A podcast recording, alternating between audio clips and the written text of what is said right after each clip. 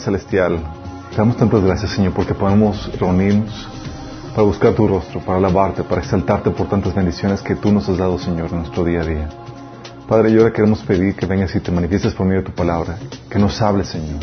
Habla atrás de mí con claridad, Señor, con contundencia, Padre. Que podamos salir de aquí renovados, transformados por el poder de tu palabra y tu Espíritu Santo, Señor. Te lo pedimos en nombre de Jesús. Amén. Ok, vamos a comenzar una nueva serie, se llama ¿Cómo escuchar la voz de Dios? Tema que vamos a ver hoy es sumamente importante porque nos enseña, o vamos a aprender cómo escuchar la voz de Dios. Pero quiero comenzarles con el paradigma con el que comencé yo conociendo a Dios. ¿Saben? Yo conocí al Señor hace 25 años ya. 25 años. Tenía yo 14 años. Yo venía de un trasfondo católico. Y como la mayoría de nosotros que venimos de un trasfondo católico, eh, no me van a poder negar esto, pero veníamos de un trasfondo en donde la concepción de Dios era una, una concepción impersonal, lejana, como que puso en marcha toda la creación, toda la tierra y todo, y la dejó ahí, sí. Toda la concepción de un Dios cercano, íntimo, era completamente ajena a mi, a mi entender, a mi experiencia personal. De hecho, recuerdo que, ¿saben cuál fue una de las razones por las cuales me fui motivado a entregar mi vida a Cristo?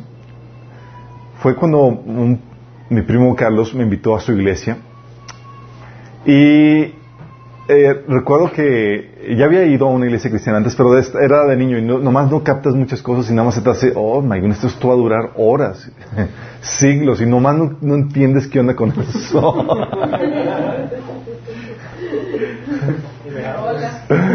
pero después lo disfrutas. no. Pero recuerdo que llego a la, iglesia que me, invitaron, me invitó a él y el primer día estaba la presencia de Dios tan fuerte, estaba la gente alabando a Dios y adorando. Y yo sentí la presencia de Dios tan fuerte que empecé a llorar y no sé qué estaba pasando conmigo. Estaba, ¡ah! sí, estaba llorando y yo, ¿qué es esto? ¿Qué está pasando? Dice como que goteando y lagrimando y toda la cosa y tratando de disimular, ¿no? Pues obviamente, pues tu hombre machín tienes que guardar las apariencias y no, no te dan de ver, eh, ver en esos estados vulnerables. Pero recuerdo que veía a la gente y veía a la gente alabando a Dios con los ojos cerrados, eh, eh, con las manos levantadas, canciones tan íntimas y tan personales. Y dije, wow. ¿Sabes cuál fue la impresión que tenía? Era como, ellos realmente lo conocen y lo conocen como si tuvieran una relación íntima con Él. Como que el paradigma de un Dios ah, lejano, impersonal, que no le interesa relacionarse con el hombre, en ese primer día se rompió. De hecho, cuando hicieron el llamado a aceptarlo a Él, yo estaba ahí en la primera fila porque yo quería esa relación íntima con Dios. Yo quería tener esa relación con Él. Entonces ahí me tienes, me entregué mi vida a Cristo gracias a esa experiencia donde pude ver y experimentar que Dios no es un Dios alejado, sino es un Dios personal, cercano. Y mi alma tenía esa, esa hambre, esa sed, sí. Ah, de hecho, eh, la Biblia pone ese, esa, esa sed. Dice la Biblia en Juan 7, 37 al 38, Jesús diciendo a la multitud, si alguno tiene sed, que venga a mí y beba. De aquel que cree en mí, como dicen las escrituras, brotarán ríos de agua viva. Y aquí está hablando acerca de la presencia del Espíritu Santo que viene a morar en la vida de cada creyente. Esa presencia que viene, que va más allá de una, ah, si te voy a acompañar, es, está hablando de una relación personal, de una intimidad donde la misma presencia, Dios mismo viene a estar y habitar contigo dentro de ti, ¿sí? Y esa, esa hambre, esa, esa sed, todos los seres humanos lo tienen. Nada más que equivocadamente el enemigo nos eh, lleva a creer que el hambre, el vacío que tenemos en nuestra, en nuestra vida, es, eh, se puede llenar, se puede satisfacer de otras maneras. Este David en el Salmo 63 del 1 al 5, fíjate lo que dice. Oh Dios, tú eres mi Dios. Yo te busco intensamente. Mi alma tiene sed de ti. Todo mi ser te anhela cual tierra seca, extenuada y sedienta. Te he visto en el santuario y he contemplado tu poder y tu gloria. Tu amor es mejor que la vida. Por eso mis labios te alabarán. Te bendeciré mientras viva y alzando mis manos te invocaré. Mi alma quedará satisfecha cuando, como de un suculento banquete, y con labios jubilosos, te alabará mi boca. Está hablando del salmista, así hablando de la sed que tenía, de esa intimidad, de esa relación con Dios, de, te busco, Señor. Sí, y, y, está hablando de que va a ser satisfecha como un banquete, y está hablando de la misma presencia, de la misma intimidad que un ser humano puede tener con Dios. Porque solamente esa intimidad, esa relación con Dios, puede darnos esa satisfacción en nuestra alma.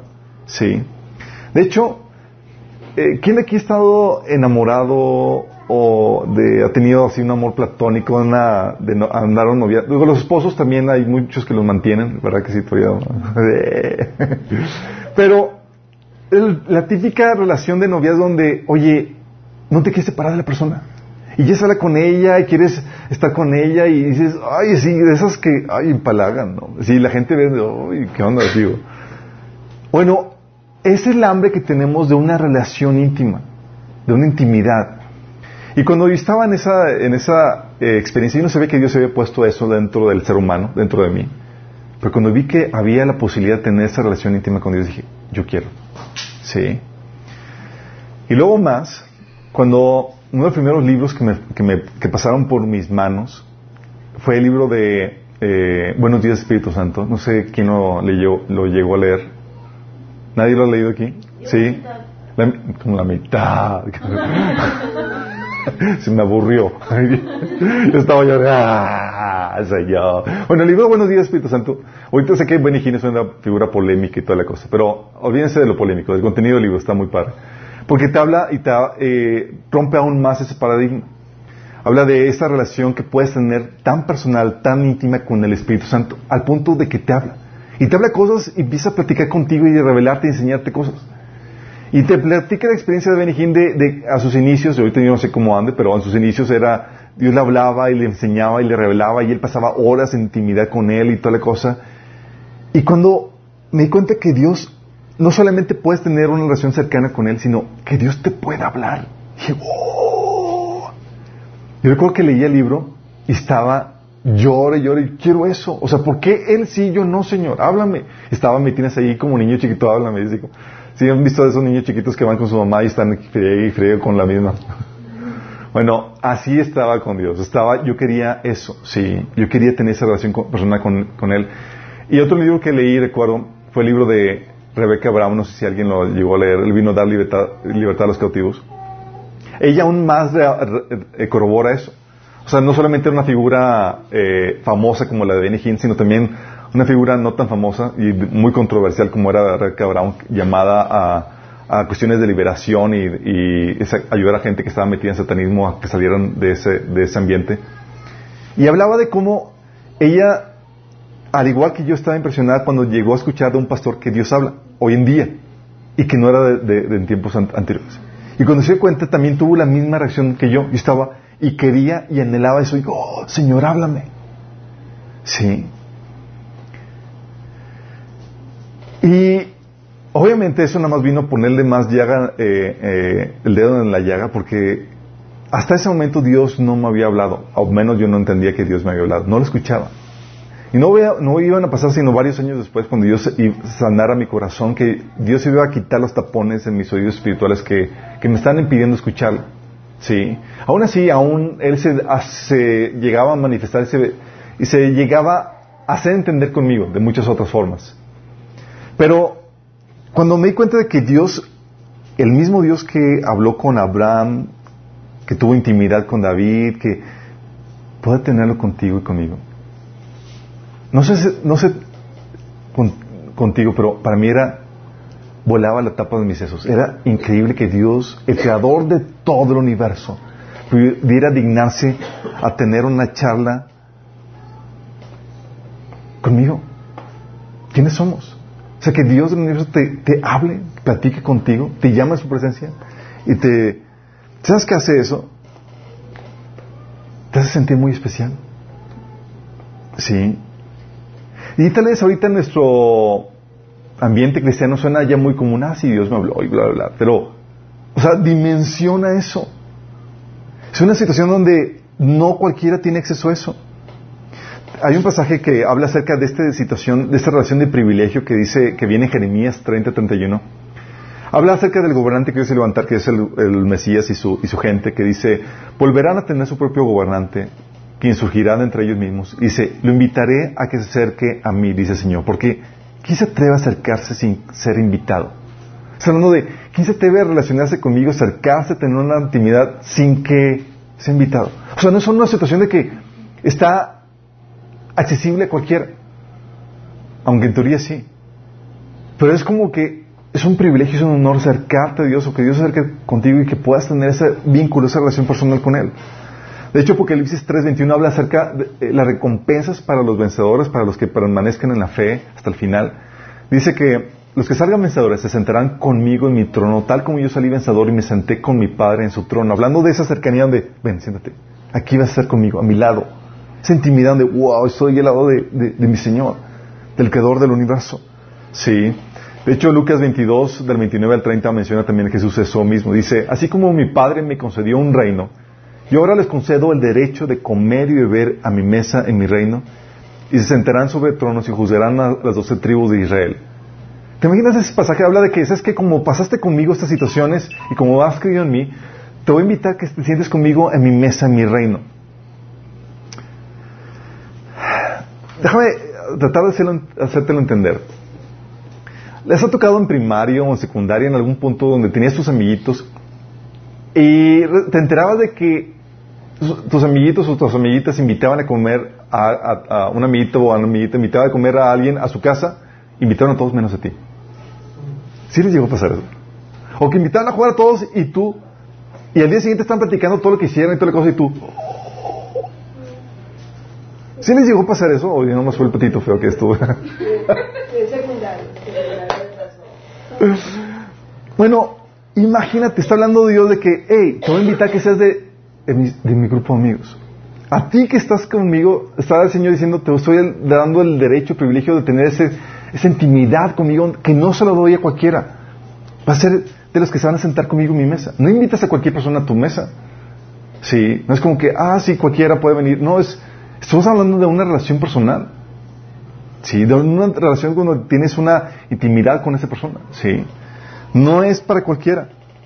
Y, y de hecho, eh, algo que me pasaba era que yo veía que, gente decía que Dios me, eh, llegaba a la iglesia y demás, y es que Dios me habló, me dijo esto y lo otro, o llegaba el pastor y decía, ah, Señor me habló y me dijo esto y aquello, y platicaba su experiencia, y yo, oh, le, habla él. Y a mí Dios no me hablaba en ese entonces.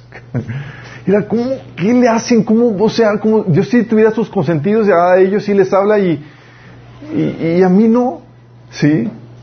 Era como, ¿qué, qué, ¿por qué a ellos sí? De hecho, esa situación donde a otros les hable y a, y a ti no, te vas a sentir rechazado. Te vas a sentir patito fue como, ¿qué, ¿qué, onda, Señor? Luego todavía más, recuerdo ese, en ese tiempo, estaba mover del Espíritu Santo todo lo que da. Había con caídas, manifestaciones, donde lenguas y toda la cosa, recuerdo, y venían predicadores, varias partes y demás, y todos eh, pasaban la frente para que oraran por ellos, impusieran manos y toda la cosa. Y todos, yo parecía del Salmo, ¿no? Que era el Salmo que dice que caerían a mi diestra mil a mi, diestra, a mi siniestra. y a mí no me tocará, pero en el sentido contrario. Todos caían y, y a mí no me tocaba. Yo, oh, o sea, Dios no solamente no me habla, simplemente no me quiere tocar. como que, qué onda. Y y te hace sentir bien mal. De hecho, dice 1 Samuel 28, de 5 al 6, como el rechazo de Dios para con Saúl, ¿sí? En donde Dios simplemente le ponía la, ley de hielo a, Saúl, no le hablaba, decía, pero como Saúl vio al ejército, cuando vio al ejército filisteo, le entró el miedo, que, eh, tal miedo que se descorazonó por completo pero consultó al Señor, pero él no le respondió ni en sueños, ni por el Urim, ni por los profetas. O sea, no le respondió nada. Y era como que ves esos pasajes y luego ves que Dios no te habla y dices, uy, el Señor está enojado conmigo, ¿por qué no me habla? ¿O qué, qué está mal aquí, no? ¿Cuál es el asunto? ¿Te ha pasado eso? Oye, que escuchas como otras personas, Dios les habla y su relación con Él así todo viento en pompa, eh, y a ti no te hablan. ¿Te ha pasado? Y dices, ¡ay, qué onda con esto! ¿Sabes? Hasta que entendí que había que tener varias, pasar varios procesos o tener cierto entendimiento para poder escuchar la voz de Dios. Y que cualquiera la puede escuchar. De hecho, la Biblia te enseña que es un anhelo de Dios el tener esa relación contigo. Fíjate lo que dice Salmo 27, 8, y es para, es para, para ti, para mí. Dice, diciendo Dios, mi corazón te ha dicho, te ha oído decir, está hablando del salmista, dice, mi corazón te ha oído decir, Dios, ven y conversa conmigo. O sea, el llamado a Dios es, ven, vamos a tener una charla, vamos a tener esa intimidad. Y mi corazón responde, aquí vengo, Señor. Está hablando de ese llamado a la intimidad donde Dios tiene una relación, una comunión contigo y te habla y tú le hablas y platicas con Él como, como una relación de pareja. Sí. De hecho, la Biblia menciona que esta relación de pareja es algo que era parte del diseño original de Dios, en donde quería que, que así como se sienten incluso los celos entre un hombre y una mujer casados, Dios también te cela, porque te anhela demasiado y tener esa intimidad contigo. O sea, no, solo, no solamente es un asunto de, de que Dios te puso en ti la necesidad, Dios tiene ese anhelo para contigo. Quiere tener esa esa intimidad, quiere tener esa, quiere escuchar tu voz y quiere que tú escuches su voz. Dice Santiago 4.5, o pensáis que la escritura dice en vano, el espíritu que él ha hecho morar a nosotros nos anhela celosamente, hablando de cómo él te anhela lo que desea por ti. Oye, si nos anhela celosamente y si él tiene esta, este, este deseo igual que, que nosotros, ¿por qué no lo escuchamos la mayoría ¿Por qué no escuchamos la voz de Dios la mayoría? ¿Sí? ¿O por qué solamente unos cuantos? ¿Qué está mal? ¿Sí? Oye, Señor, si quieres tener una relación conmigo, ¿por qué cuando te busco simplemente no te manifiestas y me hablas así claramente? O sea, ¿sí? ¿Por qué a veces te, es difícil encontrar a Dios? ¿Sí? Hoy alguno aquí que en su tiempo devocional siempre esté Dios ahí, les, les hable y les... No siempre es así. Y eso nos lleva a abordar algunas explicaciones al respecto. ¿Saben? Dentro del ambiente cristiano eh, hay ciertos grupos, ciertas denominaciones que dicen que Dios ya no habla hoy en día. ¿Sí? Y te lo tengo que explicar y te lo tengo que entender porque así se maneja. Y tú puedes caer en el error de creer que Dios ya no habla hoy en día. Que Oye, eh, ya no estamos, te dicen, es que ya no estamos en los tiempos de los profetas, sí, del Antiguo Testamento, donde Dios hablaba y, hablaba directamente y por medio de las personas de esa, de esa, forma, o por medio de los apóstoles. O sea, ya no estamos en ese tiempo, entonces ya, ya, Dios ya no te puede hablar directamente. No es como que la voz del Espíritu Santo te pueda hablar y pueda hacerte, enseñarte, mostrarte cosas o decirte darte instrucciones específicas. La postura que ellos manejan es que eso terminó tan pronto se terminó el canon, el Nuevo Testamento. Sí, tan pronto se terminó, ya el Espíritu Santo se cayó y ahora sí todos completamente en la Biblia. Sí. Ya no te voy, a hablar de, ninguna otra forma más que por medio de la Biblia. Y ponen este, este pasaje que dice 1 Corintios 13, del 8 al, al 10, que dice, el, el amor jamás se extingue, se extingue, mientras que el don de profecía cesará, el don de lenguas será silenciado y el de conocimiento desaparecerá que diciendo, miren, iba a desaparecer. Don de lenguas, del don de profecía, y eso iba a desaparecer. Lo dicen, porque conocemos y profetizamos de manera imperfecta, pero cuando llegue lo perfecto, lo imperfecto desaparecerá. Y te dicen ellos, lo imperfecto, eh, cuando llegue lo perfecto, ¿qué es lo perfecto? Pues la Biblia, la Biblia es perfecta. Entonces ya Dios no habla y cuando alguien llega y escuchan este grupo de cristianos que escuchan que eh, en una predicación de que el pastor dice que, oye, Dios no habló y demás, ya se cierran y se cierran de cualquier mensaje que puedan escuchar de parte de esa persona que está predicando. ¿Pero qué dice la Biblia al respecto? ¿Realmente está bien aplicado el pasaje? El contexto de este pasaje quiero que lo entiendas, porque si entiendes esto vas a, vas a entender que es un pasaje, es un texto que utilizan fuera de contexto. ¿Sí? El pasaje viene, leyéndolo en contexto, desde el versículo 8 al versículo 12, dice, el amor jamás se extingue, se extingue, mientras que el don de profecía cesará y el don de lenguas será silenciado y el de conocimiento desaparecerá. Porque conocemos y profetizamos de manera imperfecta, pero cuando llegue lo perfecto, lo imperfecto desaparecerá. Cuando yo era niño, hablaba como niño, pensaba como niño, razonaba como niño. Cuando llegué a ser adulto, dejé atrás las cosas de niño. Ahora vemos de manera indirecta y velada, como en un espejo, pero entonces veremos cara a cara. Ahora conozco de manera imperfecta, pero entonces conoceré tal y como soy conocido. Ok, ese pasaje te da señales claras de cuándo aplica, cuándo llega a lo perfecto. Aquí te dice que, que cuando llega a lo perfecto vamos a conocer de manera perfecta. Pregunta, ¿conocemos ahora ya todo de manera perfecta?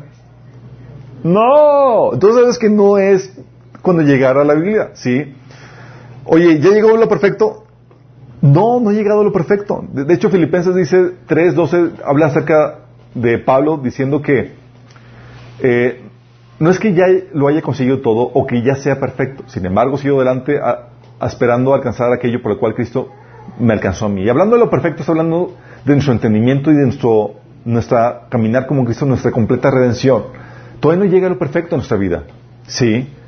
Oye, ahorita, ya que se terminó la Biblia, ya que se completó el canon, ¿ya dejamos de ver de forma indirecta y velada? ¿Ya dejamos de verlo? No, claro que no. Oye, ¿ya conocemos de forma perfecta? Tampoco, todavía no. ¿Cuándo va a suceder eso? Aquí ese mismo pasaje te da, te da inicios de cuándo va a suceder eso. ¿Cuándo va a suceder eso? Eso va a suceder cuando lo veamos cara a cara. ¿Cuándo vamos a ver a Cristo cara a cara, chicos? En el día de nuestra redención. Cuando el Señor venga por nosotros en la segunda venida. ¿Sí? Ahí es aquí cuando dice que aquí cuando va a ser cuando conozcas tal y como eres conocido. ¿Cuándo, va a ser, ¿Cuándo vas a conocer tal como eres conocido? ¿A qué se refiere con eso? ¿Saben a qué se refiere? Se refiere a, vas a conocer realmente quién eres en el reino de Dios, quién eres tú. Porque, ¿ahorita sabes? No, fíjate lo que dice Pablo acerca de eso. 1 Corintios 4, del 3 al 5. Dice, en cuanto a mí, me importa muy poco cómo me califiquen ustedes cualquier autoridad humana. Ni siquiera confío en mi propio juicio en ese sentido. o sea, ni siquiera él podía saber cómo estaba en esa su situación. Dice, tengo la conciencia limpia, pero eso no demuestra que yo tenga razón. Es el Señor mismo quien me evaluará y tomará la decisión. Así que no juzguen nada antes de tiempo. Es decir, antes de que el Señor vuelva. Pues Él sacará a la luz nuestros secretos más oscuros y revelará nuestras intenciones más íntimas. Entonces Dios le dará a cada uno el reconocimiento que le corresponda. ¿Cuándo va a suceder eso? Cuando Él venga. Va a sacar cuál es tu posición, qué es lo que temes, cuál va a ser tu herencia eterna. Entonces ahorita todavía no sabemos cuál es nuestra posición, cómo realmente somos conocidos. Ahorita tú crees que somos de los, tal vez piensas que eres de los grandes o tal vez piensas que eres de los pequeños, pero Jesús dijo que en el momento del juicio, cuando Él venga, muchos de los que ahora son grandes van a ser pequeños en ese entonces y de los pequeños van a ser grandes. Entonces vas a conocer realmente cómo eres conocido hasta que el Señor venga. Ahorita conocemos de forma parcial, sí, no de forma perfecta. Y vemos todavía de forma velada, aunque tengamos la Biblia completa. Sí, entonces no se refiere a eso. Entonces si no se refiere a eso, luego me dicen, eh, dicen esto, este grupo de cristianos, dicen que, que el don de profecía ya cesó, por lo mismo, porque ya llegó la Biblia. Pero al mismo tiempo te dicen que eh, creen que cuando se suceda el rapto, Dios va a mandar a dos testigos, como viene en la Biblia en Apocalipsis 11.3, que van a, estar profetizando al pueblo de Israel. Sí, dice lo que dice en Apocalipsis 11.3. Dice, y daré a mis dos testigos que profeticen 1260 días vestidos de silicio. Entonces, por un lado, también se contradicen porque ellos mismos enseñan que van a venir dos profetas que van a profetizar durante la tribulación, pero al mismo tiempo dicen que ya cesó el don de profecía, que Dios ya no habla. Entonces dicen, ok, ¿cesó o no cesó? Porque si cesó, entonces ya no, ni siquiera debería haber profetas más adelante. Pero aquí la Biblia se menciona eso, de hecho ellos lo, lo mencionan. Entonces, con eso lo que te voy es que no tiene coherencia en ese sentido. Y es algo muy importante porque si tú crees que el Señor ya no habla, te vas a cerrar a la voz de Dios. Porque Dios habla y habla mucho hoy en día. Y te puede hablar. De hecho, quiere hablarte. Y vamos a ver cómo taparon los oídos en ese sentido. Es una cosa vigente. La Biblia nos, nos dice que el Espíritu Santo nos hablaría, nos enseñaría, nos revelaría, nos guiaría. Dice Juan 15:26, cuando venga el consolador que yo les enviaré de parte del Padre, el Espíritu de verdad que procede del Padre, Él testificará acerca de mí. Dice la Biblia que viene a, a, morar dentro de nosotros y Él mismo testifica a nuestro espíritu, dice Romanos capítulo 8. ¿Qué testifica? Testifica la verdad y nos habla. Entonces, si, el Espíritu Santo mora en ti, espera que de una u otra manera el Señor te hable, te haga entender, te haga ver las cosas. Juan 16, capítulo 12, versículo 15, eh, dice, muchas cosas me quedan aún por decirles, que por ahora no podrán soportar. Está Jesús hablando a los discípulos. Pero cuando venga el Espíritu de verdad, Él les dirá toda la verdad, porque no hablará por su propia cuenta, sino que dirá solo lo que oiga y les anunciará las cosas por venir. Fíjate lo que está hablando, está diciendo, ¿sabes qué? No puedo terminar de decirles todo lo que quisiera decirles, pero el Espíritu lo va a hacer. Les va a hablar y les va a revelar las cosas que están por suceder. ¿Estás entendiendo? Dice, Él me glorificará porque tomará de lo mío y se le dará a conocer a ustedes. Todo cuanto tiene del Padre es mío. Por eso les dije que el Espíritu tomará de lo mío y se los dará a conocer a ustedes. Está hablando de, hey, el Espíritu Santo va a venir y va a hablarles, les va a enseñarles cosas. Y tiene sentido, ¿no? Y dices, oye, el Dios que hizo nuestra boca, ¿no va a hablar? El Dios que hizo el habla y los medios de, comunicación, ¿Dios no nos va a hablar? Claro que sí. ¿Acaso no tiene cosas que decirnos? Las tiene y tiene bastantes cosas que decirte. Sí. La Biblia dice que nos habla de varias formas. Sí. Y, y con eso de que Dios nos habla, quiero irme a lo, a lo fuera de lo obvio, en el sentido de que, oye, sí, dicen, Dios nos habla por medio de su palabra. Eso es claro, es muy entendible eso. Pero Dios también te habla de forma específica y directa. En cosas o en asuntos muy particulares en tu vida que la Biblia no menciona. Sí, como, oye, háblale a tal persona, oye, ve y entrégale esto, o instrucciones muy particulares. Dios habla, Dios te habla. ¿Sí? ¿Y cómo lo hace? Fíjate lo que dice Hebreos 8:10. ¿Sí? Este pasaje está hablando de, déjame darte el contexto, del nuevo pacto que Dios celebra con el pueblo de Israel. Y por, si acaso no sabes o no estás consciente, el pacto, el, nuevo pacto, el pacto en la sangre de Jesús, es el nuevo pacto que Dios celebra con el pueblo de Israel. Y nosotros somos incrustados en ese pacto. Sí, se extendió a toda la humanidad, no solamente al pueblo de Israel, pero originalmente fue diseñado, ofrecido al pueblo de Israel. ¿Ok? Entonces habla acerca de ese pacto, dice, este es el pacto que después de que el tiempo haré con la casa de Israel, dice el Señor. Pondré mis leyes en su mente y las escribiré en su corazón. Yo seré su Dios y ellos serán mi pueblo. Fíjate, y dice que el Espíritu Santo va a poner sus leyes en nuestra mente, va a poner cosas y va a poner, va a escribir en nuestro corazón. Si cuando habla de nuestro corazón está hablando de nuestro alma, nuestro pensamiento, nuestras emociones, va a poner impresiones, va a hablarnos directamente de nuestro alma. Sí. Está hablando que va a ser parte de esto, del, nuevo pacto. Y el nuevo pacto sigue vigente. Esto se va a manifestar completamente cuando Jesús venga en el, en eh, eh, y al inicio del, del milenio. Sí. Pero tienes que entender que es algo que sigue hoy en día. De hecho, recuerdo que una plática de Facebook, como muchas de las que hemos tenido, pone una, un compañero una, una mano en Cristo que, cree que Dios ya no habla. ¿Sí? Dice, ¿a poco? Dice, estaba echando un comentario, estaba echando acerca, eh, en contra de, la postura de que Dios habla hoy en día. Dice, ¿a poco Dios te habla a ti? Y yo, ¿te cuento? ¿Te cuento? O sea, cuando, porque una cosa es cuando ves lo que viene en la Biblia y una cosa es cuando ves solamente la teoría y dices, aunque está padre, pero cuando lo vives y lo experimentas dices, oh, Dios habla. Y Dios habla hoy. Sí, y Dios ya me ha hablado, ya lo escucho. Después de, de ser del patito feo que no escuchaba nada, ya lo escucho. Sí, y no solamente es algo eh, que no es algo que yo solamente he experimentado, muchos hemos experimentado. ¿Quién ya ha escuchado la voz de Dios hablando en sus vidas? Sí. Ah, puro máster aquí. Sí. Bueno, solamente, esto es para los que aún no todavía, sí, lo han escuchado. Recuerdo, al inicio de mi caminar, el Señor empezó a hablarme. Sí, y, y recuerdo en ese tiempo cuando estaba llorando con el Señor, la Señora habla, me habla, me estaba ahí como niño chiquito. El Señor nada más llega el Espíritu Santo y me dice, te voy a dar cuando yo quiera. Yo.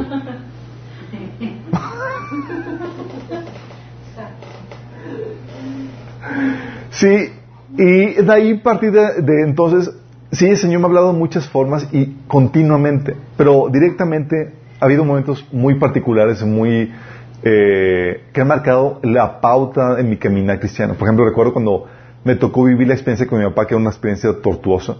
Yo oraba para que el Señor cambiara a mi papá y el Espíritu Santo llegaba conmigo después de tanto interceder por mi papá, pero la verdad es que estaba intercediendo por cuestiones o motivaciones egoístas. Yo ya no quería sufrir. Entonces, todo el Señor conociendo mi motivación dice, no lo voy a cambiar. Escuchas eso del, Espíritu Santo y dices, ¿qué rollo? Eso es del enemigo. ¿Sí? O cuando te explica, no lo voy a cambiar, voy a cambiarte a ti por medio de tu papá. Dices, no escuchas lo que te agrada, pero sabes por sus características que es Dios. ¿Sí? Porque dices, oye, concuerda con, con, con Dios. Y es algo que no se te hubiera ocurrido Jamás, ¿cómo se va a ocurrir que, va a querer Dios hacer eso? Pero tiene esa ayuda de Dios y tiene la marca de Dios. Y dices, wow, empezaba Dios a marcar eso. Y Dios empezaba a mostrarme y a marcar mi caminar en ese sentido. Eh, recuerdo cuando iba eh, caminando eh, en los procesos que Dios me estaba metiendo en mi vida. Yo veía hermanos en Cristo que hablaban de los sueños, de las visiones, de los ministerios que yo les había dado. Y yo era como que, pues yo, yo, yo todavía no sé qué onda con mi vida. No sé qué propósito, no sabía nada acerca de mí. No sabía que Dios me estaba metiendo en una friega, una, en una racha, en procesos donde me metí al horno y estaba... Sí. Y recuerdo que en, las, en las mañanas que buscaba su presencia en por medio de la palabra y demás, y ese Señor, ¿qué onda? O sea, ni siquiera sé, o sea, ¿cuál es el propósito? No me has mostrado mi, cuál es mi ministerio, qué quieres que yo haga para ti, ni nada. Nada más me tienes de horno en horno sufriendo y, y, y, nada más recuerdo que el Señor venía a mi vida, me hablaba y nada más decía, sométete a mi proceso, me decía el Espíritu Santo. Si yo tengo un propósito para tu vida y a tu punto te lo revelaré. Entonces, sabes cuando vienen esas impresiones, cuando llegan esos pensamientos a tu mente, no eres tú el que está hablando. Es el Espíritu Santo. Dios lo hace.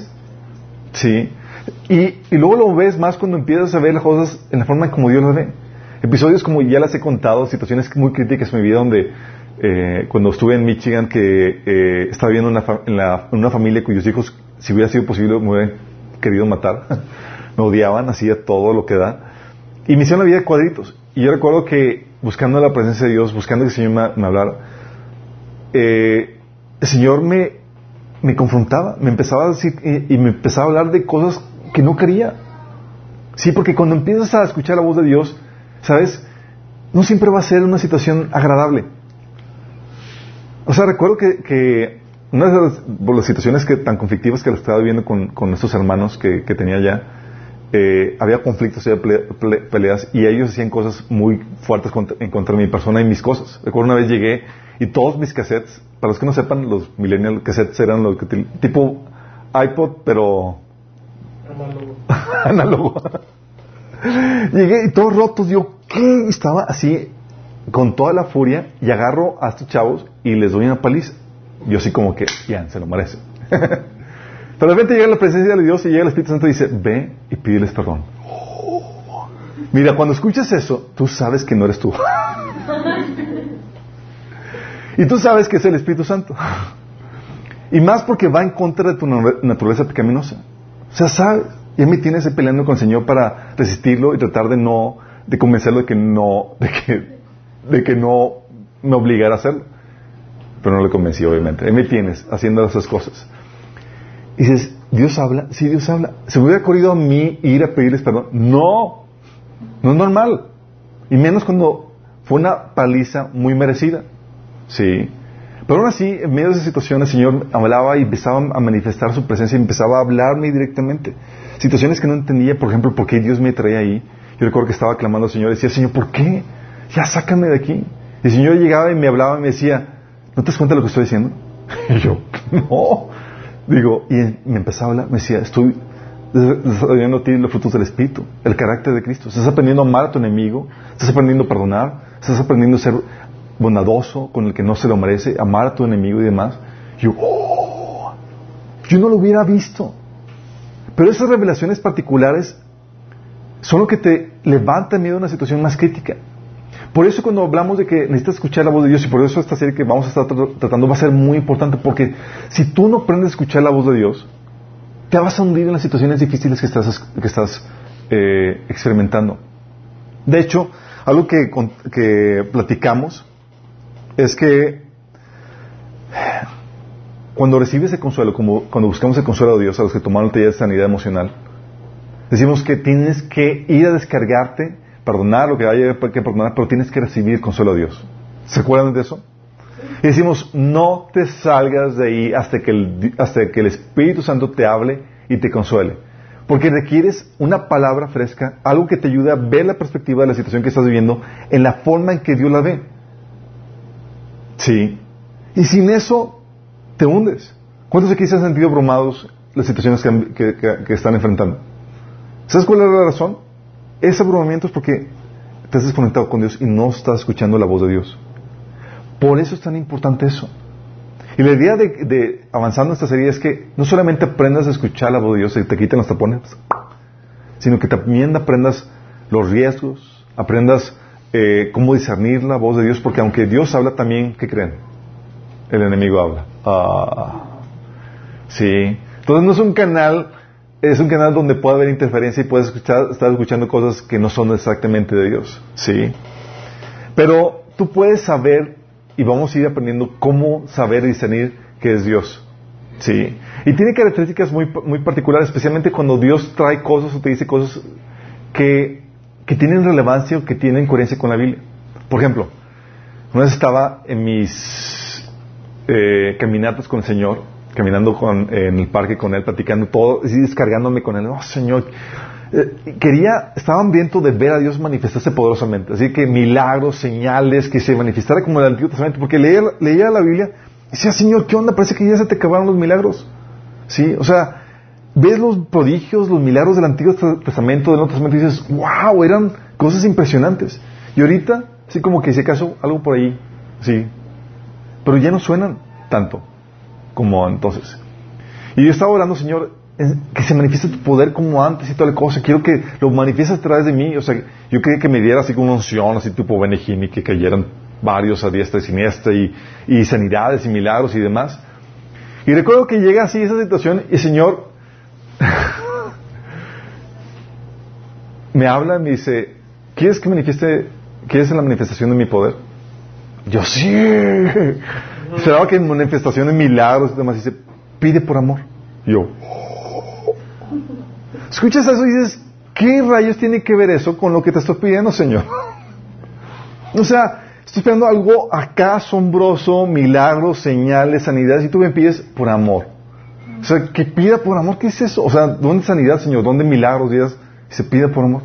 Yo estaba así en shock, tratando, así como que, ok, Señor, explícame. Y yo no sabía que lo que estaba tratando de hacer, pero el Señor viene y me explica y empieza a hablar. Me dice, la manifestación más grande de mi poder no fue un milagro de sanidad, eso, fue un acto de amor, de humillación en la cruz. ¿Sí? ¿Quieres ver la grandeza de mi poder y quieres tú manifestarla? Pide amor. ¿Sí? Esa es la manera en que se manifiesta mi poder. Y yo, ¡oh! Y llegué así como que la oración, ¡oh! Déjame explicar. Y como que Obviamente me agüito porque esperaba la grandiosidad de todos los milagros y todas las cosas. No el acto humillante de camino a la cruz, ¿no? Pero esas cosas son las que te rompen el paradigma y lo que hacen es que viene a traer una revelación nueva y fresca de lo que ya viene y sabes que está enseñado siempre en la, en la palabra. Pero que de otra manera no hubieras entendido. Entonces Dios habla, claro que Dios habla, de muchas y muchas maneras. Por ejemplo, aún en situaciones muy... Eh, muy particulares en cuanto a la dirección para tu vida. Recuerdo, estaba, y eso es muy importante porque si aprendes a escuchar la voz de Dios vas a poder saber dónde estar, qué hacer, qué emprender, ¿sí? Nada más imagínate la escena, la situación en la que estaba. Yo estaba trabajando en, una empresa importante como gerente de entrenamiento, ganabas bien, tenía una novia en el extranjero, me iba muy bien, toda la cosa, y todo iba de maravilla hasta que escuchas al Señor hablar. Y dices, ¡Uy! Y entonces dice, renuncia. Y yo, ay. eh. Dice, renuncia y termina de escribir el libro que te que escribieras. Yo.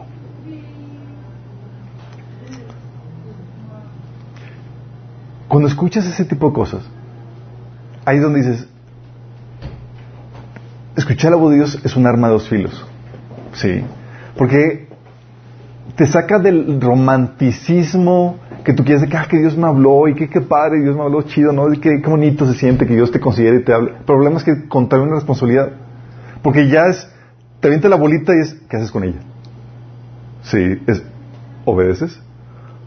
¿O estás en completa rebeldía? Y estaba tan seguro que había escuchado, pero pues obviamente mente, lo- eh, mente lógica, canal, toda la cosa, dices, ok Señor, ¿está- ¿quieres que renuncie? Tengo ahorrado tanto, esto alcanzo para unos dos meses, tengo un novio extranjero, tengo gastos, se baja el cero y no contiene.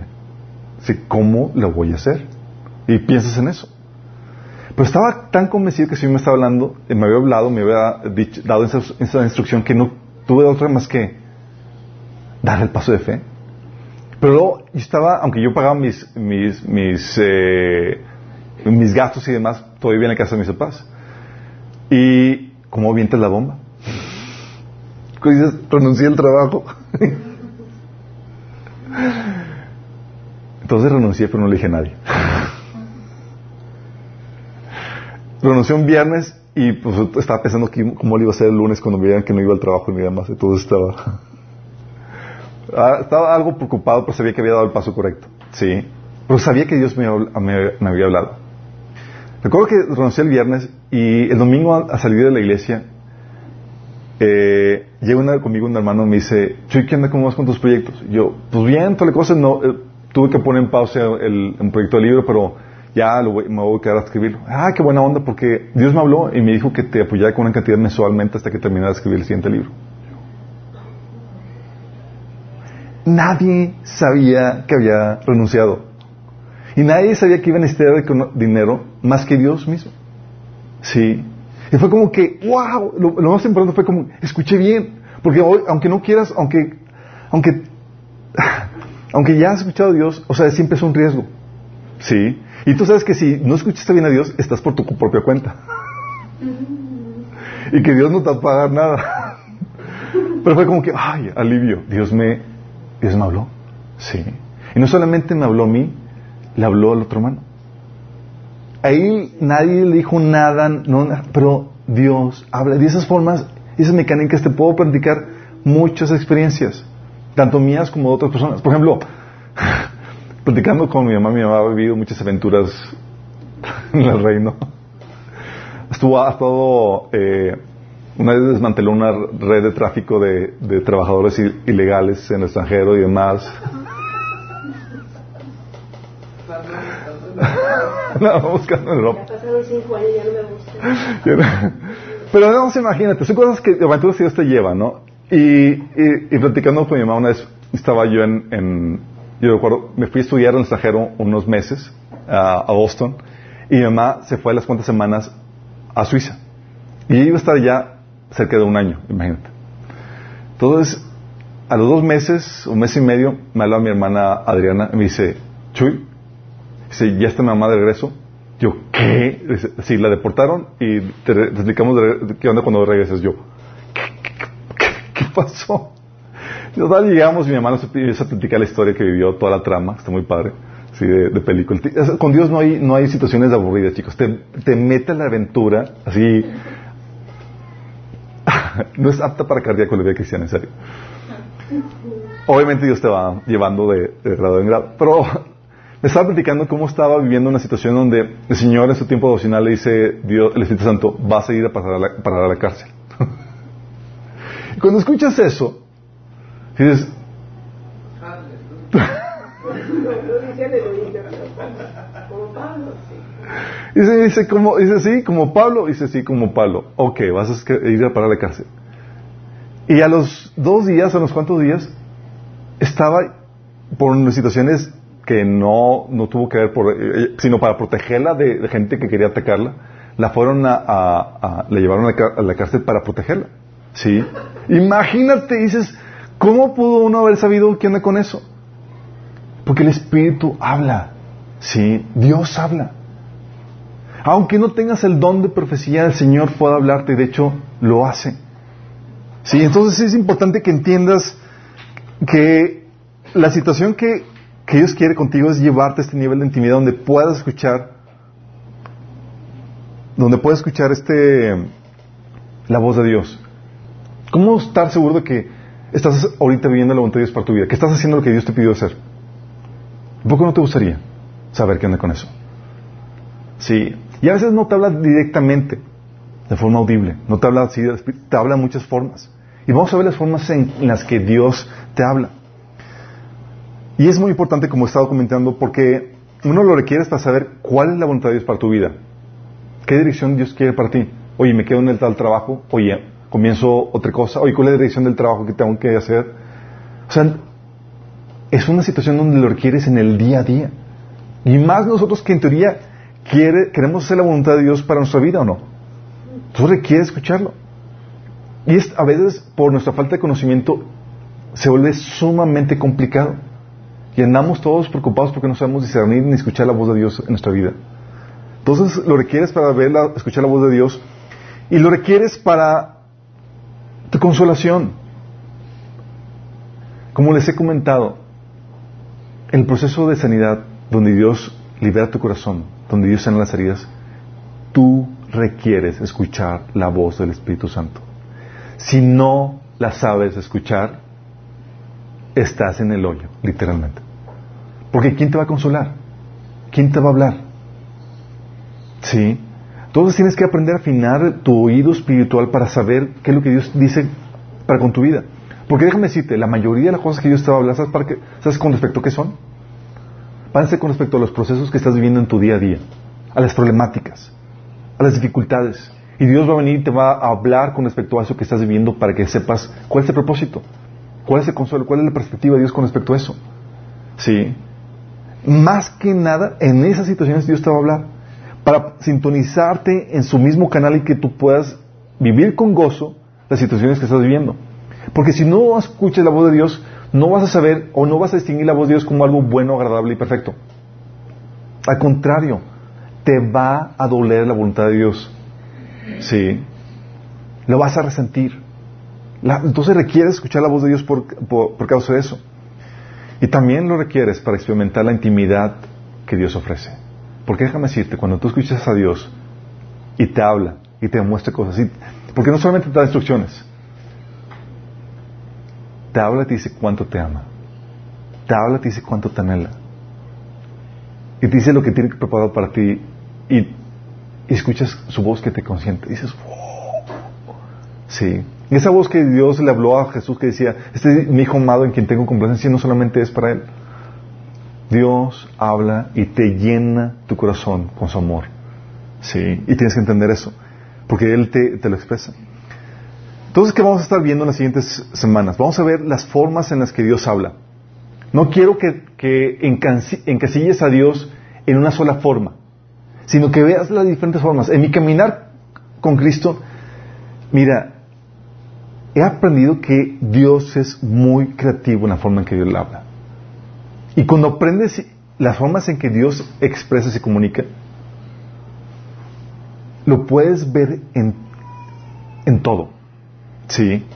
Porque a veces se comunica, tú sabes que todo eh, puede llegar a expresar algunas, uh, por ejemplo, hay, hay, música que aunque no tenga letra, expresa. Sí, tú puedes saber que hay música, por ejemplo, de terror, nada más al escucharla, sin letra ni nada. Sí. Hay música que transmite alegría, otra tristeza o nostalgia. Y dices, ¿cómo transmite eso? ¿Cómo te transmite todo un mensaje sin letra? Bueno, ah, muchas veces sí es el Espíritu Santo. No te habla por medio de palabras o, mensajes, pero te da la impresión de cuál es su actitud y cómo está su, situación. Sí. Recuerdo una mañana, Dios no me Dios no me había hablado directamente, nada más me hizo sentir que estaba muy enojado conmigo. Era como que la música de terror tocando. y dices, ¡ay! ¿Qué onda? ¿Yo lo que hice? y sí, había hecho algunas cosillas por ahí, eh, después lo platico. Pero Dios habla, sí, te transmite ese sentimiento. Sí. Tiene muchas formas en las que lo hace. Y vamos a ver por qué, no solamente por eh, las formas en que lo hace, por qué lo hace así. Sí, tiene una lógica. También vas a poder, este, vamos a poder distinguir la voz de Dios de otras voces que hay en el ambiente. Porque no sé si sepas, Satanás también habla. ¿sí? Y si y hacer hasta lo imposible para que confundas la voz de Dios con la voz de, de, con su voz. No solamente que la confundas, va a querer también. Hay otras voces que también hablan que son, por ejemplo, tus emociones. ¿Sí, sí han escuchado sus emociones que le hablan? Sí. Sus sueños, deseos engañosos. Recuerdo amigos me llegaban con mis, no sé, el Señor me habló, dijo que tengo un super ministerio, que voy a hacer esto, lo otro, la, la, y era su corazón y así hablando todo lo que da, sí. Vamos a también a ver los peligros y los riesgos de que podemos correr en nuestra relación con Dios. Peligros, riesgos. Miren, me gustaría decirles que no hay ninguno, pero hay muchos. Hay muchos. La comunicación ahorita que tenemos con Dios no es perfecta y la Biblia lo enseña. Y hay riesgos que corremos. Y si tú no estás alerta de eso, vas a caer en ellos, vas a cometer esos errores. Pero Dios nos ha dado candado, nos ha puesto eh, medidas para ah, solucionar esas, esas problemáticas. Y no solamente vas a ver eso, vas a también a ver la responsabilidad que conlleva escuchar la voz de Dios. Uh, responsabilidades, sí. Es como que, ay, ya no quiero escuchar la voz de Dios. no, ahora la escuchas. sí, vas a, quiero, déjame decirte que es de lo más hermoso que puedas tener. Nada se compara. De hecho, en esto consiste la vida, tener, tener esa comunión, ese conocimiento de nuestro Padre Celestial. Sí. Pero no está exento de, responsabilidades que, lleva. Y te voy a llevar a entender cómo puedes escuchar la voz de Dios, no solamente escucharla, sino hacer fiel en lo poco. Porque entre. te voy a llevar a entender cómo puedes escuchar cada vez más la voz de Dios. A veces es porque se calla Dios se calla porque no has sabido ser fiel en lo poco que te ha hablado. Y le andamos, Señor, ¿por qué no me hablas? Y Señor, ya te hablé, no has hecho nada con lo que te dije. Sí.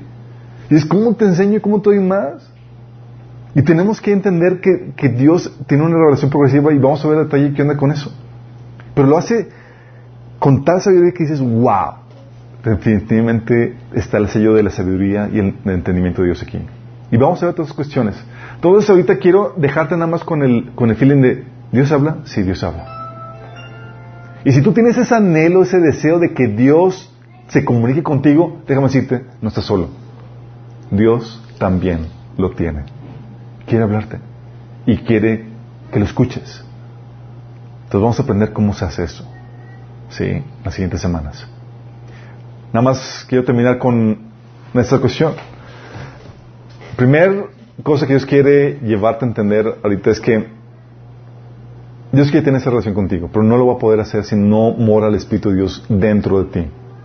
Y solamente hay una forma en que el Espíritu de Dios more dentro de ti. Solamente Jesús puede darte eso. Él es el que tiene el monopolio de eso. Y el Señor lo puso claro, directo en la Biblia, cuando dice que la forma de, de recibir el Espíritu Santo es arrepintiéndote de tus pecados y con arrepentirte de tus pecados no se refiere ser buena persona. No. ¿Por qué? Porque tu criterio de buena persona está mal. ¿Sí? Se trata de cambiar tu criterio por el criterio de Dios. Reformar todo. Rendir tu vida a la voluntad de Dios. Entonces, no se trata de que sea ser una buena persona de acuerdo a tu criterio. Se trata de ser la voluntad de Dios, de rendir tu vida a Él. Si estás dispuesto a rendir tu vida a Él, aceptarlo como tu Señor, y crees que Jesús murió por ti en la cruz para pagar el precio de tus pecados y que resucitó, tú vas a poder ser salvo. Vas a recibir el Espíritu Santo. Y si quieres hacerlo, te quiero invitar a que hagas esta oración. Es el primer paso para poder escuchar la voz de Dios.